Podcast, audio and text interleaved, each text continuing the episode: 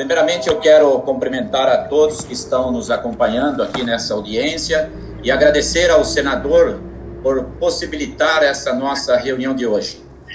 É, eu queria inicialmente dizer de que, juntamente à Confederação dos Trabalhadores da Alimentação, a CNTA e a CONTAC, da CUT, nós encaminhamos um documento na primeira quinzena de março para o governador, para todos os governadores, para todas as empresas, aonde ali nós mencionávamos, inclusive, de que o melhor caminho para que nós pudéssemos proteger os trabalhadores e manter as atividades do setor de frigorífico seria realmente reduzir o número de trabalhadores internamente dentro da empresa. Nós propusemos de que fosse feito turnos de trabalho. É preciso que isso realmente seja persistido neste caminho, porque o que é, os donos de frigorífico têm que entender que nós estamos vivendo um momento anormal. Não é possível realmente, o mundo inteiro está ciente dessa situação e os frigoríficos têm aumentado a sua produção.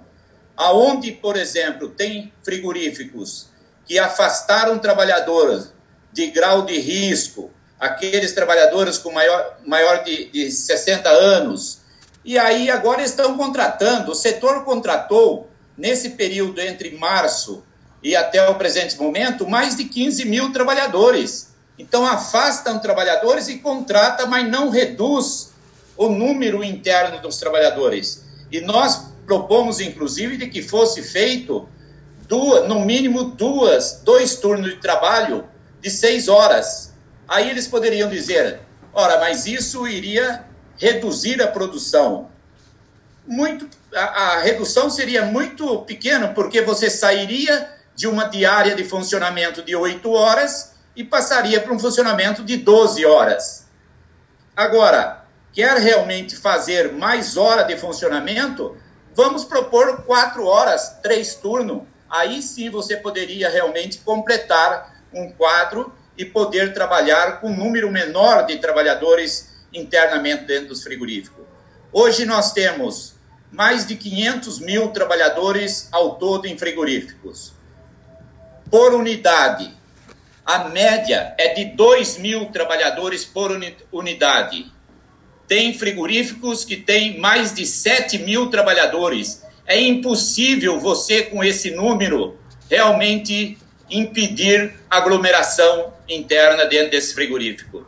Não tem outro caminho. Agora, é preciso que nós realmente cobramos das empresas e desse governo ação eficiente para a continuidade da produção, que é essencial, é de fundamental importância, mas com a segurança dos trabalhadores.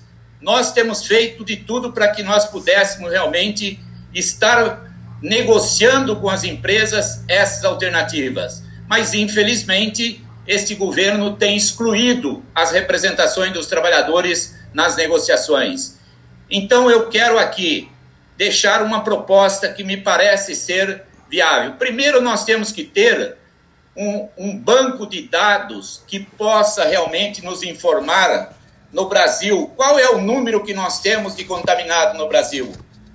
Qual é a situação de cada frigorífico? O que é que eles estão fazendo realmente para poder estar aí evitando, fazendo a prevenção. Quer dizer, isso é fundamental.